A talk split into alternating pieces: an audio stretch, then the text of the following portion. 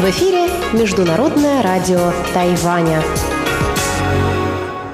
В эфире русская служба Международного радио Тайваня. Здравствуйте, уважаемые друзья! Из нашей студии в Тайбе вас приветствует Мария Ли, и мы начинаем нашу ежедневную программу передач из Китайской Республики. Напомню, что наши передачи выходят в двух блоках – Получасовой блок звучит на частоте 5900 кГц с 17 до 17.30 UTC.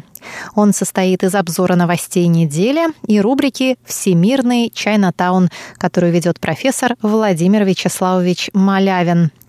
А часовая программа звучит на частоте 5490 кГц с 11 до 12 UTC, и вы также всегда можете послушать ее на нашем сайте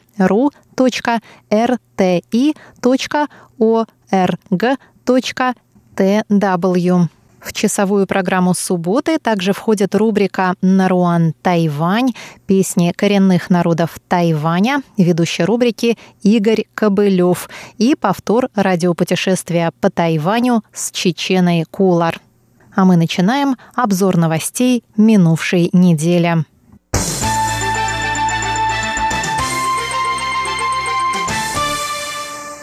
Китайские военные самолеты пролетели в прошлую пятницу над Тайваньским проливом. Министерство обороны Китайской республики Тайвань сообщило, что пристально наблюдает за действиями китайских военных. В заявлении Министерства обороны говорится, что несколько, точное число не указывается, бомбардировщиков H-6, находящихся на вооружении у Народно-освободительной армии Китая, пролетели к юго-западу от Тайваня в районе 16 часов пятницы, после чего направились к проливу Баши, разделяющему воды Тайваня и Филиппин, и вернулись обратно тем же путем. Министерство обороны не сообщило о месте базирования самолетов. Министерство также добавило, что тайваньские ВВС воспользовались совместной системой наблюдения для получения информации о ситуации в небе и на море вокруг Тайваня. Так что жителям острова не стоит беспокоиться о последних передвижениях китайских военных.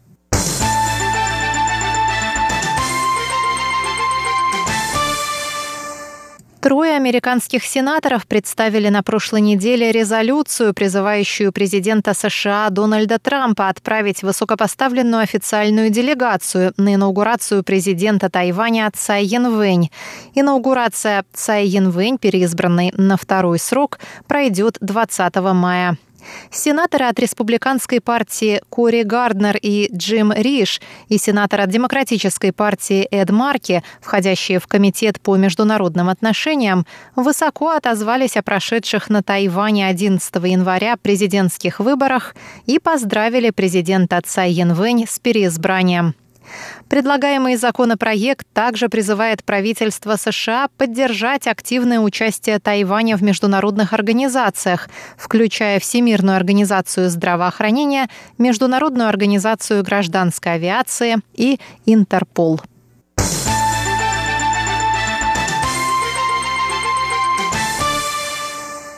Правительство Китайской республики Тайвань планирует выпустить специальные ваучеры для стимулирования внутреннего потребления на фоне вспышки коронавируса, которая нанесла ущерб туриндустрии. Премьер-министр Тайваня Су Джинчан сообщил 2 марта, что ценность этих ваучеров и способы их использования обсуждаются. Ранее стало известно, что власти Гонконга планируют раздать всем совершеннолетним, то есть тем, кому исполнилось 18 лет, жителям города с постоянным видом на жительство по 10 тысяч гонконгских долларов. Это примерно 39 тысяч новых тайваньских долларов или около 80 тысяч рублей. Гонконгские власти планируют таким образом стимулировать внутреннее потребление и поддержать экономику, пострадавшую из-за торговых споров между США и Китаем, протестов и вспышки нового коронавируса. Премьер-министр Тайваня Су Джинчан добавил, что потребительские ваучеры, которые правительство планирует раздать жителям острова, также предназначены для оживления экономики страны. Однако он подчеркнул, что правительство разработает собственный план, основываясь на своем опыте, в том числе с эпидемией вируса атипичной пневмонии SARS.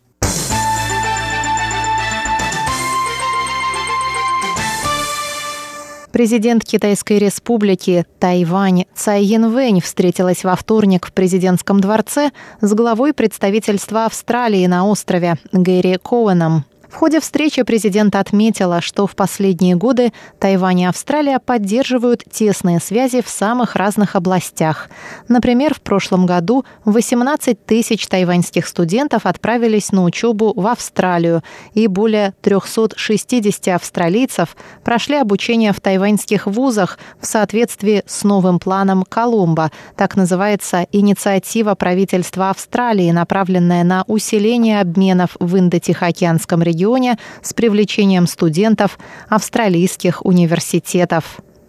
Президент Цай Янвэнь также выразила надежду на скорейшее начало переговоров по подписанию экономического соглашения между Тайванем и Австралией. Цай также отметила, что жителям Австралии, недавно столкнувшимся с серьезной проблемой лесных пожаров, теперь приходится бороться с новым коронавирусом.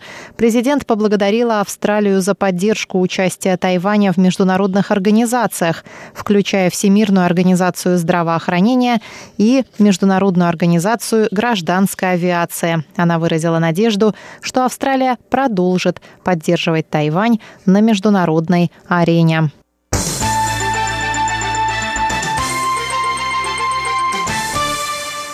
Молодые тайваньцы, желающие представлять свою страну в Юго-Восточной Азии, Южной Азии или Тихоокеанском регионе, смогут подать заявки к участию в программе «Юные послы Тайваня-2020».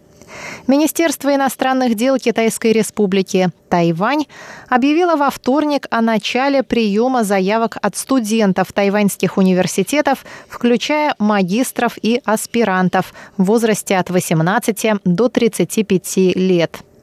К участию в программе приглашаются тайваньцы, изучающие социологию, информационные технологии, науку и инженерию, медицину, журналистику. Три места будет предоставлено детям так называемых новых иммигрантов, то есть супругов тайваньских граждан, приехавших из Китая или стран Юго-Восточной Азии. Юные послы, которых разделят на три группы по 25 человек, совершат десятидневные поездки в Тувалу, Фиджи, на Филиппины, в Индонезию, Таиланд или Индию. Там они встретятся с представителями неправительственных организаций и посетят соответствующие их специализации, учреждения и мероприятия. Программа «Юные послы Тайваня» осуществляется с 2009 года.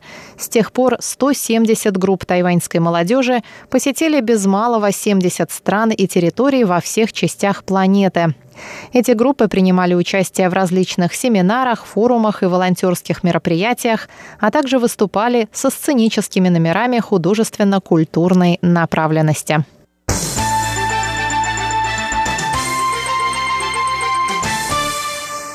Тайваньская теннисистка Се Шу Вэй вновь стала первой ракеткой мира в парном разряде. Рейтинг женской теннисной ассоциации был опубликован после ее третьей общей победы в паре с Барбарой Стрыцевой на открытом чемпионате Катара по теннису, завершившемся в Дохе в минувшие выходные. Се Шувей написала во вторник в своем фейсбуке, что с декабря она не знала отдыха. Я либо тренировалась, либо ехала на тренировку. До сегодняшнего дня я не отдыхала, поделилась теннисистка со своими поклонниками и поблагодарила их за поддерживающие комментарии. Она также рассказала, что победа далась ей непросто. Когда она играла в Дубае в феврале, она была на грани физического и эмоционального истощения, но продолжала бороться, чтобы войти в десятку и добиться права участия в Олимпийских играх в Токио.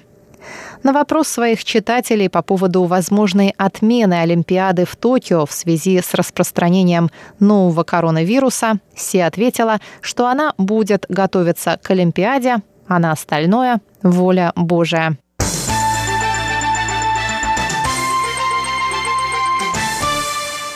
Палата представителей Конгресса США единогласно приняла 4 марта закон о поддержке отношений Тайваня с его дипломатическими союзниками. Полное название закона – Международная инициатива по укреплению и защите связей Тайваня с его союзниками.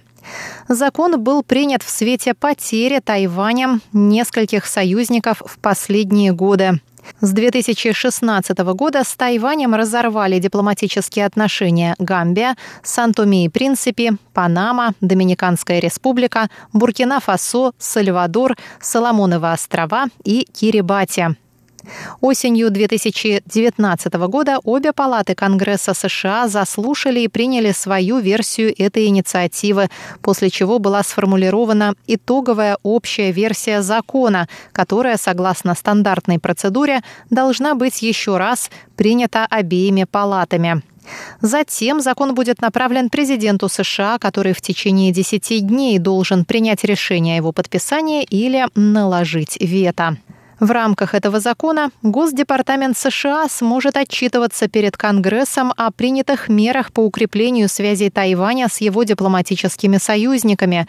Среди подобных мер может быть поощрение стран, поддерживающих отношения с Тайванем, а также прекращение программ США по помощи странам, которые разорвали с Тайванем дипотношения. Президент Китайской республики Цай Янвэнь поблагодарила США за поддержку во время встречи с директором Американского института на Тайване Джеймсом Мариарти в четверг в Тайбэе.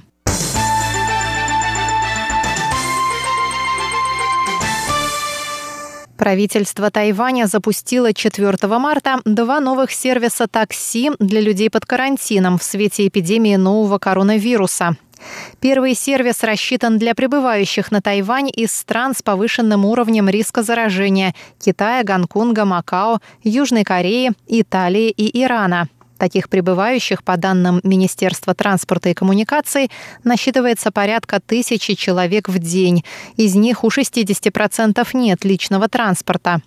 Специальные такси будут доставлять пассажиров до места прохождения ими 14-дневного карантина, так как всем находящимся под карантином запрещено пользоваться общественным транспортом. И нарушение этого правила карается штрафом до миллиона новых тайваньских долларов. Это примерно 33 тысячи долларов США. Несколько водителей такси будут перевозить людей из аэропортов Тайбэя, Суншань, Тауюаня и Гаусюна. На данный момент в Тайбе были наняты два таксиста, которые будут перевозить только таких пассажиров и не будут принимать обычные вызовы. Их работа будет оплачиваться по 3,5 тысячи новых тайваньских долларов или примерно 117 долларов США в день, не включая сборы за поездку по такси. Второй сервис сделан для уже находящихся на карантине, которым нужно посетить врача. Когда человек делает запрос, медики оценивают его состояние и отправляют такси или карету скорой помощи в зависимости от ситуации. В Тайбэе было нанято четыре таких водителя. Они также будут получать по три с половиной тысячи новых тайваньских долларов в день. Для пассажиров поездка будет бесплатной.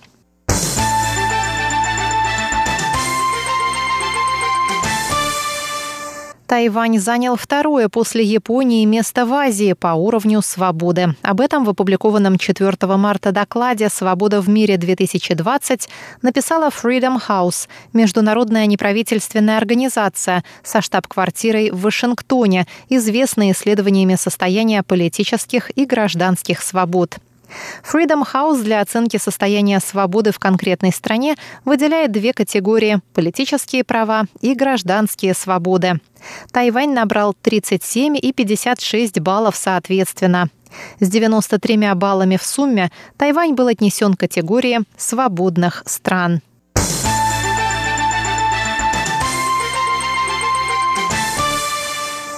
Дорогие друзья, пожалуйста, заходите на наш сайт rti.org.tw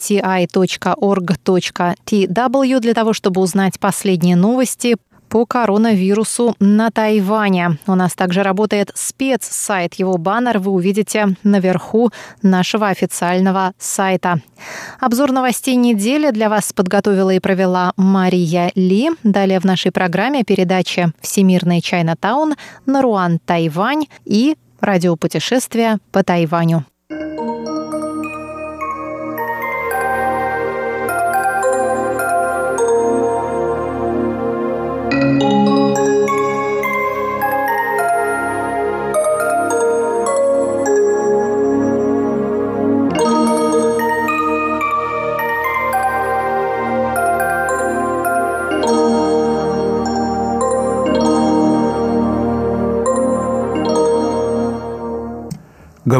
Международное радио Тайваня. Здравствуйте, дорогие друзья!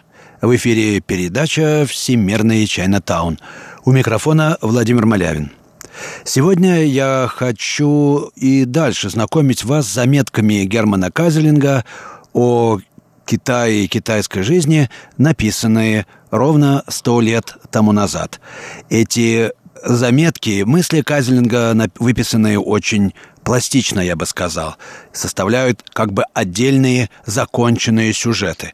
В качестве следующего сюжета я выбрал его комментарий к азартным играм в Китае. Как хорошо известно, китайцы очень азартные игроки, и по этой причине, между прочим, казино и вообще все игральные заведения в Китае и на Тайване строго запрещены законом, и единственное место, где они разрешены и куда теперь сегодня стекается весь богатый Китай, это Макао. Вот как раз там видимо, и наблюдал в местных игральных заведениях поведение китайцев Кайзерлинг, и вот что он пишет об этом.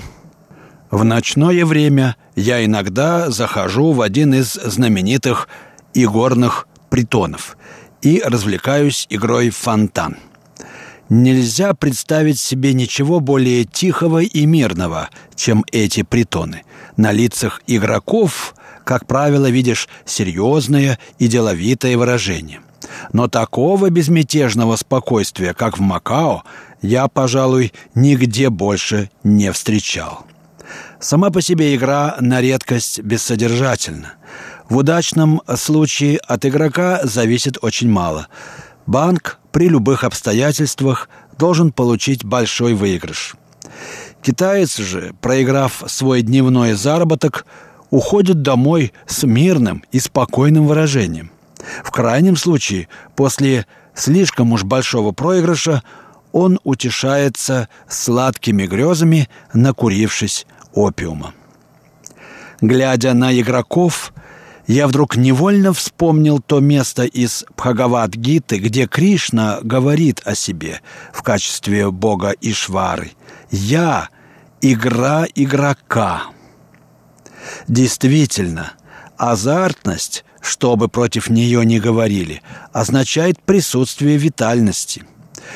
Выставить по собственной воле случайность в качестве единственного условия переживания означает с точки зрения атмана, индийского понятия, в принципе то же самое, что заявить о своей способности справляться с превратностями жизни. Ведь жизнь – это не что иное, как способность сохранять внутреннее равновесие перед лицом меняющихся внешних обстоятельств. А тот факт, что игроки, вступая в противоречие с самими собой, стараются найти систему, является неотъемлемой частью живого процесса, сопровождающей его как контрапункт – мы всегда одновременно делаем то, что снимает смысл нашего истинного валения. Чем же тогда объясняется, что тип игрока может быть признан или не может быть, точнее, признан высоким, спрашивает Кайсерлинг. Это объясняется тем, что, подчеркивая в корреляции жизнь, внешний мир, ее случайную сторону, мы ставим бессмысленное выше смысла. А это означает отказ от права на свободу и ответственность. Игрок – антипод героя. Если для героя его жизнь глубоко значительна, и он жертвует ею с этим сознанием, потому что признает нечто еще более высокое, игрок ставит свою жизнь на кон, потому что она кажется ему не имеющей никакого значения.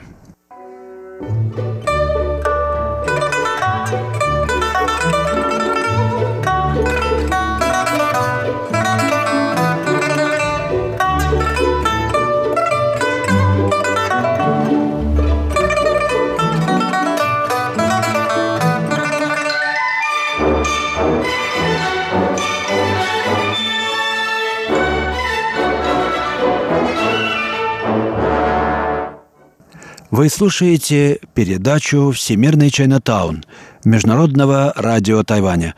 Ведет передачу Владимир Малявин. Речь у нас идет о записках Кайзерлинга о Китае, который он посетил ровно сто лет тому назад. Мы сейчас отправляемся вместе с Кайзерлингом вглубь Китая, на север, в провинцию Шаньдун, родину Конфуция. Кайзерлинг впервые увидел, собственно, Китай – его, так сказать, сельскую местность, этот необъятный людской и природный океан. И вот что он пишет о нем.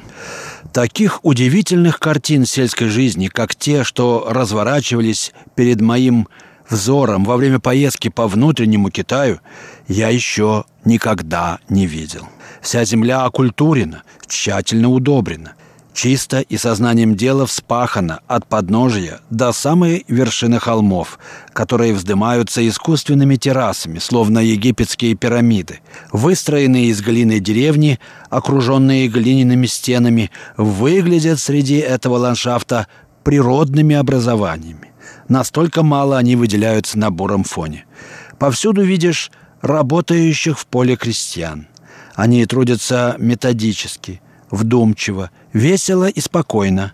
Вся обширная равнина оживлена их фигурками.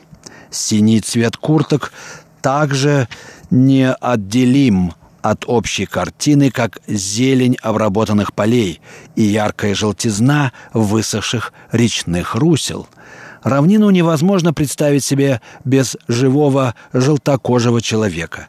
Вся она одновременно представляет собой и сплошное, громадное кладбище.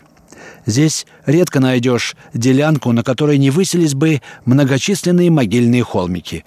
Плуг то и дело виляет из стороны в сторону, почтительно объезжая надгробные камни. Такого впечатления коренной исконности, привязанности к земле не вызывает никакое другое крестьянство. Вся жизнь и смерть здесь сосредоточены на родимой пашне. Человек принадлежит ей, и не она ему. Неотчуждаемая сама, она никогда не отпускает от себя своих сынов. Как бы ни возрастала их численность, они все равно остаются при ней, кропотливым трудом вырывая у нее ее скудные дары. А умерев, они доверчиво возвращаются в ее материнское лоно. Так они продолжают жить вечно. Китайскому крестьянину, подобно доисторическим грекам, в покойнике мнится продолжающаяся жизнь. В пашне он чует дыхание предков. Это они вознаграждают его за труды и наказывают за проступки. Поэтому наследственная делянка в то же время олицетворяет для него его историю, память, воспоминания. Он не может изменить ей, как не может изменить самому себе, ведь он лишь ее часть. Ну что же, очень точные наблюдения, как мне кажется. Я тоже все время думал, что китайцы самые, так сказать, земляные люди на земле. Да и не только я так думал. Слово «земляной» «тху» или «сянг-тху» относится ко всему, что принадлежит деревенской жизни, деревенской культуре, деревенским обычаям, деревенскому взгляду на жизнь вообще. Все земля, из земли выходит и в землю возвращается.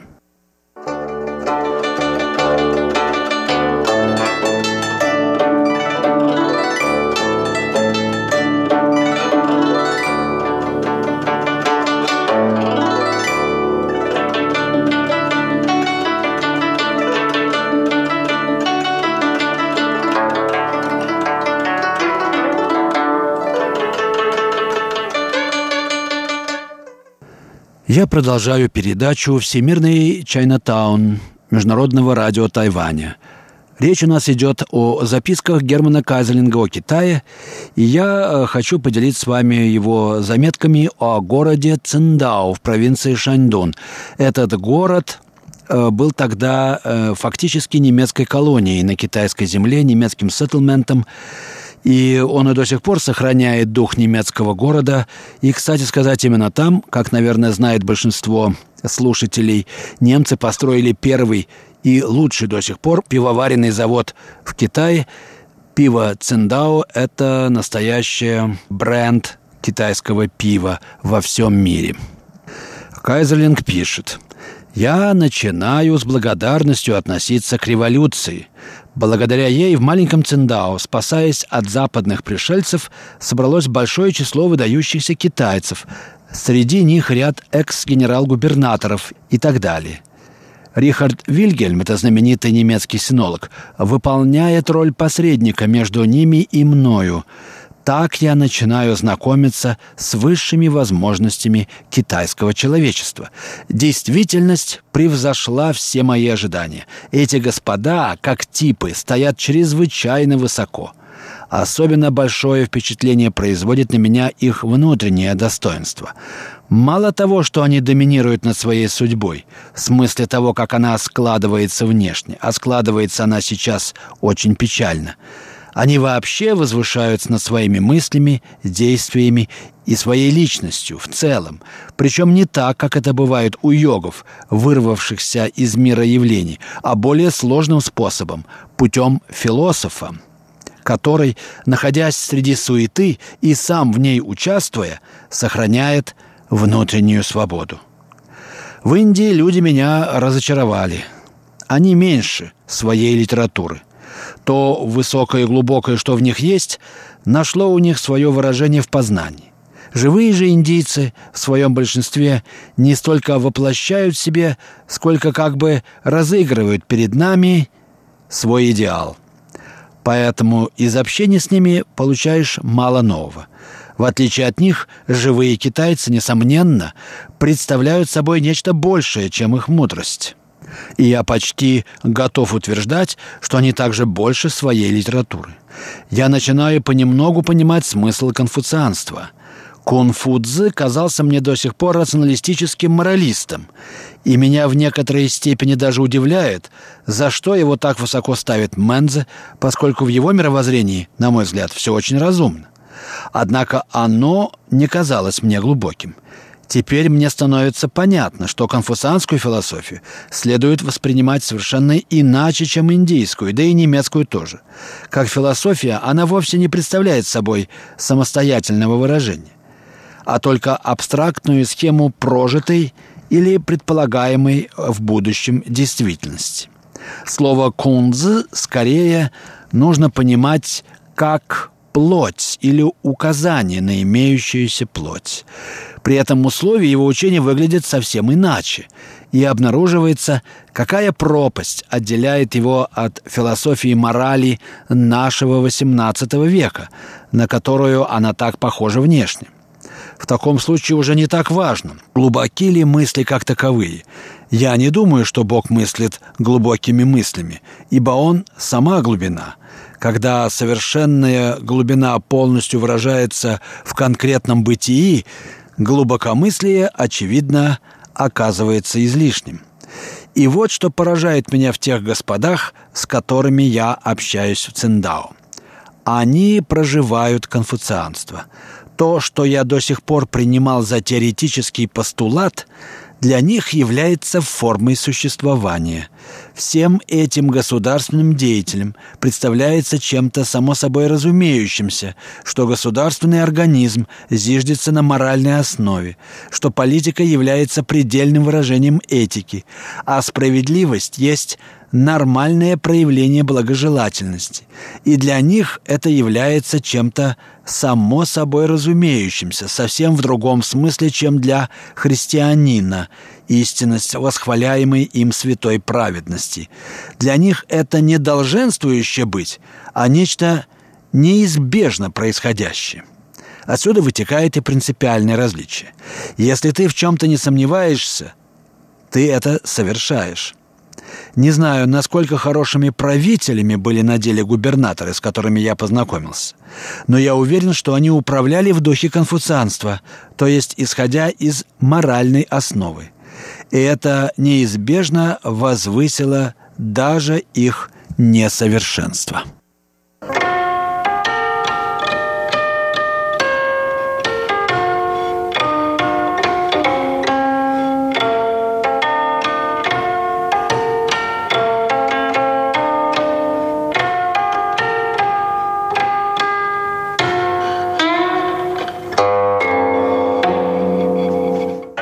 И вот каким заключением приходит Кайзерлинг, наблюдая за этими высокопоставленными, но бывшими китайскими чиновниками. Впервые я встретил тип человека, глубочайшую основу которого составляет мораль. На Западе такого не существует. Возможно, наши чиновники проявили себя за последние сто лет лучше китайских, но по духу, который лежит в основе их деятельности, они наверняка уступают китайцам. Хотя те в практической деятельности зачастую оказываются хуже немцев.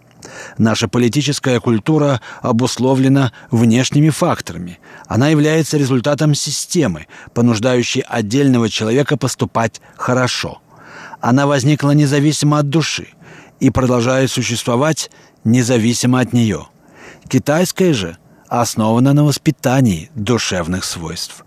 Принимая во внимание, что Великая Китайская империя вот уже на протяжении тысячелетий управлялась не хуже современной Европы, причем без опоры на такой механизм, который автоматически держал бы людей в порядке, а лишь благодаря достойной морали ее граждан, мы вынуждены будем признать, что средний уровень моральной культуры литературно образованных китайцев должен быть необычайно высоким. Во всяком случае, он необыкновенно высок у тех, с кем я здесь познакомился. А в их чрезвычайно вежливых высказываниях о Западе можно расслышать нотку удивления, что, оказывается, у нас там нет ничего похожего. Они считают нас в моральном отношении варварами. Система наша, дескать, достойна всяческого восхищения. Однако люди и их моральные убеждения, боюсь, что эти господа правы. Мы, люди Запада, рассудком опередили жизнь. Наша высокая мораль, которой мы так похваляемся, означает пока всего лишь функционирование в рамках умной по замыслу системы. А поскольку это так, то мы уже бунтуем и против морали вообще. Какие экстремальные проявления общественной жизни на Западе коренятся в том, что все внешнее не имеет внутреннего, душевного основания.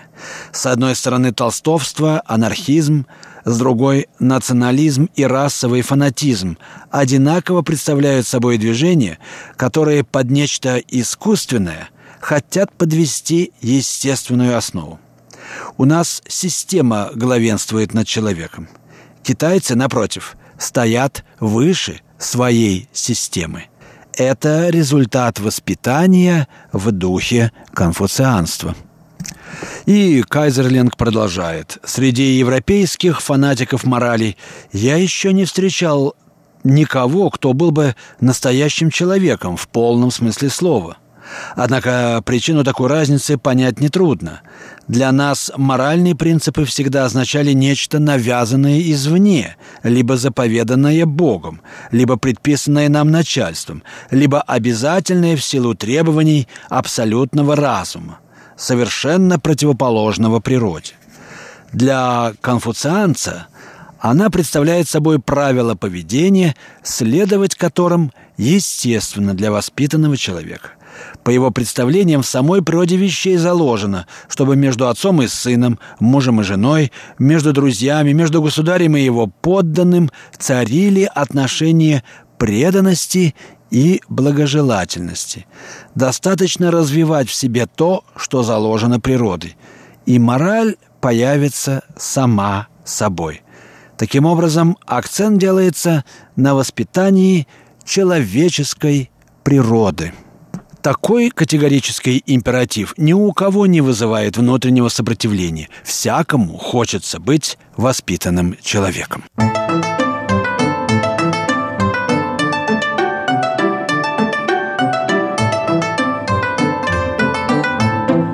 Вы слушали передачу «Всемирный Чайнатаун».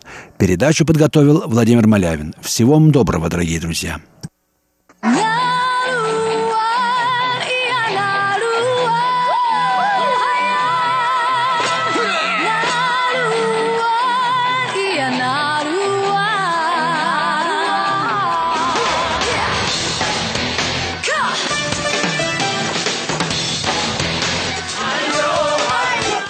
Добрый вечер, дорогие радиослушатели. В эфире передача «Наруань Тайвань» и с вами ее ведущий Игорь Кобылев. В сегодняшнем выпуске я предложу вашему вниманию еще три незабываемых песни, традиционных песни коренного народа Тайваня Ями, или иначе Дао. Как я уже упоминал в прошлом выпуске, Дао живут на небольшом острове на юго-востоке от главного острова Тайваня. Этот остров называется Ланью или Голубой остров. Своей культурой Ями довольно сильно отличаются от прочих коренных народов Тайваня, а ближе они к коренным народам севера Филиппин, самого северного острова Лузон. И в качестве первой песни на сегодня я выбрал песню «Предание». В ней исполнитель рассказывает о истории народа Ями. Давайте же послушаем.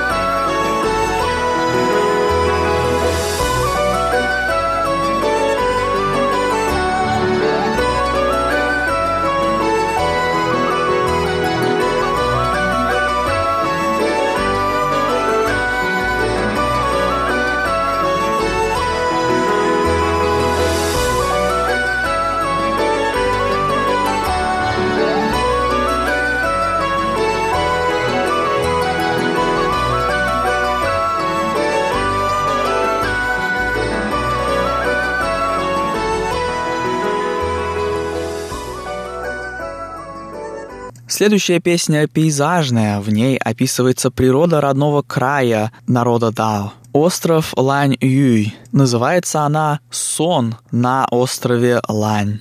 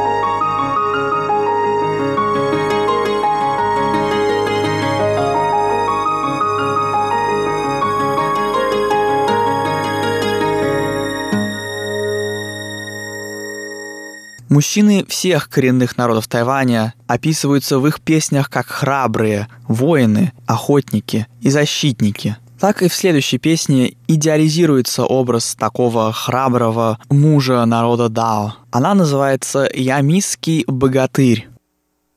我继续追问着：“呜呜，你快点讲啦！我们荷兰的阿公怎么会认识我们平埔族的阿妈？不要紧张啊，给诺。”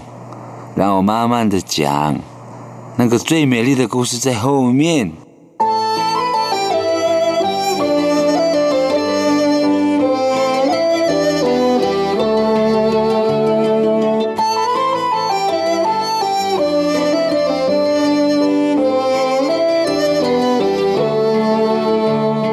这时，在瞭望台上的水手吹起了号角，大声的叫着。一堆的人站在甲板上追问着。发生了什么事啊？发生了什么事？后来才知道，我们的船进入了别人的海域。这时候，远远的地方听到了低沉、整齐划一的呐喊声：“哦，哦！”有远慢慢的接近。我们原以为是艘大船，出现在我们面前时，竟是数多的小船，足以将我们的大船包住好几圈呢。我非常的讶异，小船的两边呢，高翘着，船上呢雕刻着人形和特别的图案。船上的人像是武装准备战斗似的，戴着银盔和藤盔，身上不知道用什么材料做成的盔甲，手持短斧头和尖锥、长矛。最特别的是，他们穿着钉子裤和那会发亮古铜色的肤色。当水手啊将绳梯抛下后，小船上的人身手矫健的登上了我们的船。我们好奇的将他们围住。他们却做出狰狞的表情和那让人畏惧的眼神，双脚用力的在甲板上踏着，双手依靠在胸前，口中发出着“呜呜呜”，直到船长走出来后，他们才停止他们的动作。经船长跟他们沟通后，才得知我们的船要在两天之后才能再起航，因为这两天是他们的补飞一日。我们不能随便的强行通过。听说曾有人不听话，将船只破坏了这个禁忌，想强行的通过，却被自称是达悟的人用斧头尖锥将他们的大船沉入大海。船长拿出了很多的东西，要他们几个挑选。他们带走了几件的银制品和刀斧和一袋的玛瑙回去。休息的这两天。不时的常有达悟人靠在船边跟我们做交易，他们带来的芋头、地瓜、香蕉、猪跟羊，我们虽语言不通，但总可以完成任何一次的交易。要出帆起锚的清晨，起了大雾，我们划着小船，船老大要我同行到达悟人的土地买水钱，我带了几张的布做见面礼。但我好像觉得没有什么必要，那是因为在他们身上好像用到布的机会很少。男的一件丁字裤，女的上衣和片裙，但他们却非常喜爱我送的布。张帆起航的号角吹起了，我们离开后，女的打务人在岸边将长长的头发前后用力的甩出，配合着歌声来回的摆动。而男的则捡起地上的石块，用力的丢向海中。达悟人说：“要我们带来的恶灵和魔鬼不要留在他们的土地上。”另一个意思则是驱赶恶灵替我们开路的意思。要我们带来的恶灵和魔鬼不要留在他们的土地上。另一个意思则是驱赶恶灵替我们开路的意思。我永远记得达乌人那。西瓜皮的头饰，要我们带来的恶灵和魔鬼不要留在他们的土地上。另一个意思，则是驱赶恶灵替我们开路的意思，和丁字裤是那样简单协调。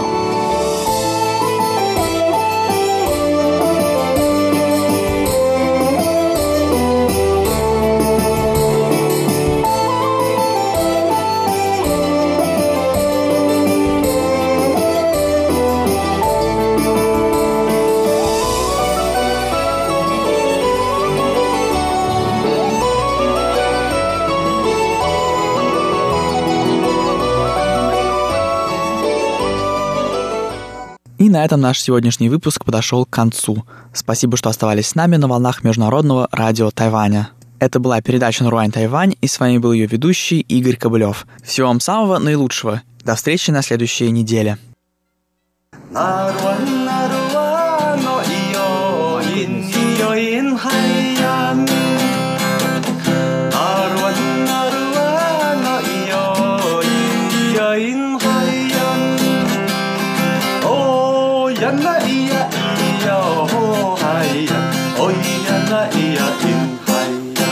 Здравствуйте, дорогие друзья! Вы слушаете еженедельную передачу «Радио путешествие по Тайваню» в студии у микрофона Чечена Кулар. Сегодняшний выпуск я хочу начать с одной легенды –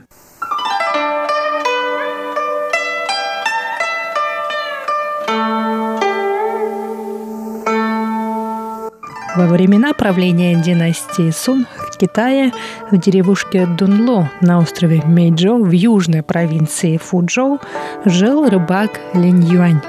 У него была дочь Монян, имя которой переводится как «молчаливая». Она была шестым ребенком в семье, а такое имя ей дали, потому что, когда она родилась, она не издала ни звука. Об этой девушке существует множество легенд – Согласно одной из них, в подростковом возрасте Монян уже хорошо плавала. Недаром она жила на берегу Тайваньского пролива. Монян любила выходить на берег моря в красной одежде и показывала рыбакам дорогу домой. Ее отец Линь Юань и братья, как и большинство жителей этой рыбацкой деревушки, занимались ловлей рыбы.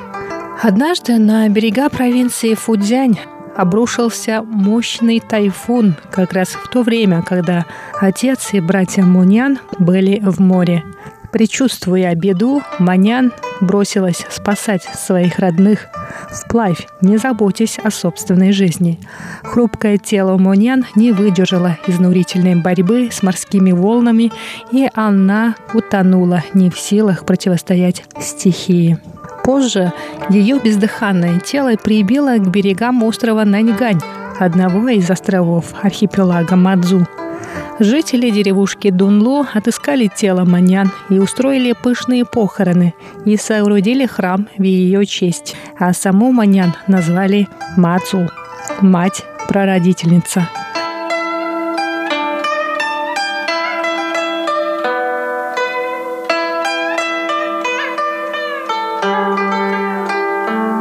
Итак, дорогие друзья, возможно, вы уже догадались, что сегодняшний выпуск будет посвящен богине Мадзу и одноименному архипелагу к северу от самого острова Тайваня. Существует также другая легенда, связанная с Монян и с тем, как она стала покровительницей мореходов и рыбаков. В то время, когда тайфун обрушился на родную деревню Монян, она впала в глубокий сон, в котором она спасла тонущих родственников. Отца она вытащила из пучины моря ртом, сжав зубы, а брата – руками. В этот момент Манян увидела мать, которая уже, казалось, рассталась с надеждой увидеть мужа и сына. Она очень испугалась за родную дочь и стала горестно плакать.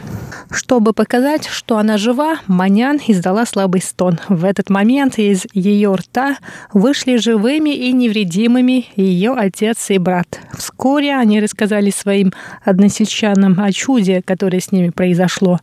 Однако легенда гласит, что Манян погиб погибла очень рано, спасая своих родных, и с тех пор в семьях рыбаков и моряков стали молиться в ее честь, как в богиню-покровительницу, которая спасает их в беде. Имя богини Мадзу состоит из двух иероглифов «ма» как мать и «цу» – прародитель. Архипелаг Мадзу, ближайшая к материковому Китаю тайваньская территория, раньше назывался именем богини-прародительницы именно этими двумя иероглифами Ма и Цу. Однако, согласно легенде, острова впоследствии стали называть другим названием, хоть и созвучным имени богини. Иероглиф мать ма заменили на иероглиф лошадь ма. Объяснение этому два. Согласно первой версии, название острова сменили из-за суеверия, чтобы не упоминать имя богини лишний раз. Согласно второй, иероглиф «лошадь» «ма» в названии архипелага появился по указу военных, которые посчитали иероглиф «мать» «ма» слишком женственным для архипелага, находящегося вблизи Китая и служившего передовой линией защиты Тайваня. Как бы то ни было, в настоящее время архипелаг называют Мацу с иероглифом «лошадь». В составе архипелага сейчас 36 островов и маленьких необитаемых островков общей площадью 29 квадратных километров.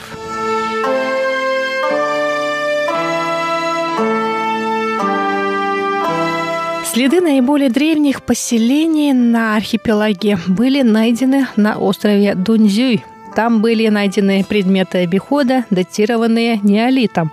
На других островах, на Наньгане, Дунь-Ине и прочих, археологи нашли предметы, датированные временем правления династий Сун и Юань. Бурное развитие этой территории началось с приходом японских пиратов, которые бесчинствовали в Тайваньском проливе во времена правления династии Мин и Цин, то есть начиная с XIV века. Пираты превратили Мадзу в свою базу, откуда совершали набеги и грабили проходившие мимо корабли и близлежащие поселения – Чуть позже, во времена правления династии Цин, точнее в конце 18-го, начале 19 веков, жители уезда Ляндинь в провинции Фудзянь облюбовали острова Мадзу, богатой рыбой и другими природными ресурсами, и покинули материк, чтобы поселиться на Мадзу. Вторая волна эмиграции из южной оконечности материкового Китая произошла в начале 20 века. В то время жители уезда Чанле в Фудзяне также перебрались на Мадзу. Так на архипелаге появились рыбацкие деревушки и восточно-минская культура и верования, свойственные жителям южных провинций Китая.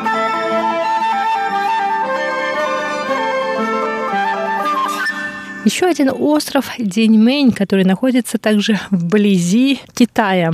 Деньмэнь и Мадзу – это две островные группы, находящиеся к западу от, собственно, самого острова Тайваня.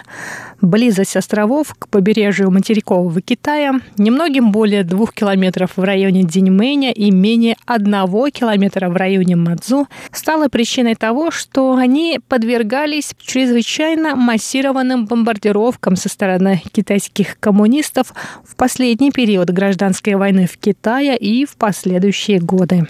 В результате обе островные группы стали наиболее мощно укрепленными в военном отношении районами среди всех территорий, оставшихся под контролем правительства Китайской Республики. Военное положение на Тайване и большей части других территорий, подконтрольных правительству Китайской Республики, было отменено в 1987 году, но Диньмэнь и Мадзу оставались под военным управлением до 1992 года. Кроме того, жизнь в те годы в этих двух островных уездах Тайваня была еще более регламентированной и суровой, чем в период военного положения на самом острове Тайвань Тайвань. Поскольку эти острова считались зонами, где могут вспыхнуть новые военные конфликты, на местных жителей налагались многие запреты и ограничения, такие как комендантский час и запрет либо ограничения на владение такими предметами быта, как радиоприемники и даже баскетбольные мячи, так как баскетбольные мячи могут стать отличным плавательным средством для тех, кто попытается переплыть Тайваньский пролив и вернуться обратно на материк. В сравнении с островами Диньмэнь, обладающими многообразным культурным наследием, Мадзу – менее красочная и более уединенная островная группа. Однако это то место, где туристы могут чувствовать себя в гармонии с морем. Гористый рельеф и небольшая площадь территории возможно, ограничивает потенциал Мадзу как объекта массового туризма, но царящая там атмосфера безмятежности может быть фактором, благоприятствующим туризму. Мадзу – это редкая находка и идеальное прибежище для тех, кто хочет просто провести какое-то время в тиши, в компании с самим собой, либо с друзьями и родственниками. Острова также стали любимым местом уединения для писателей и художников, ищущих вдохновения. И на этом сегодняшний выпуск передачи «Радиопутешествие по Тайваню» подходит к концу. С вами была Чечена Кулар. Оставайтесь на волнах Международного радио Тайваня.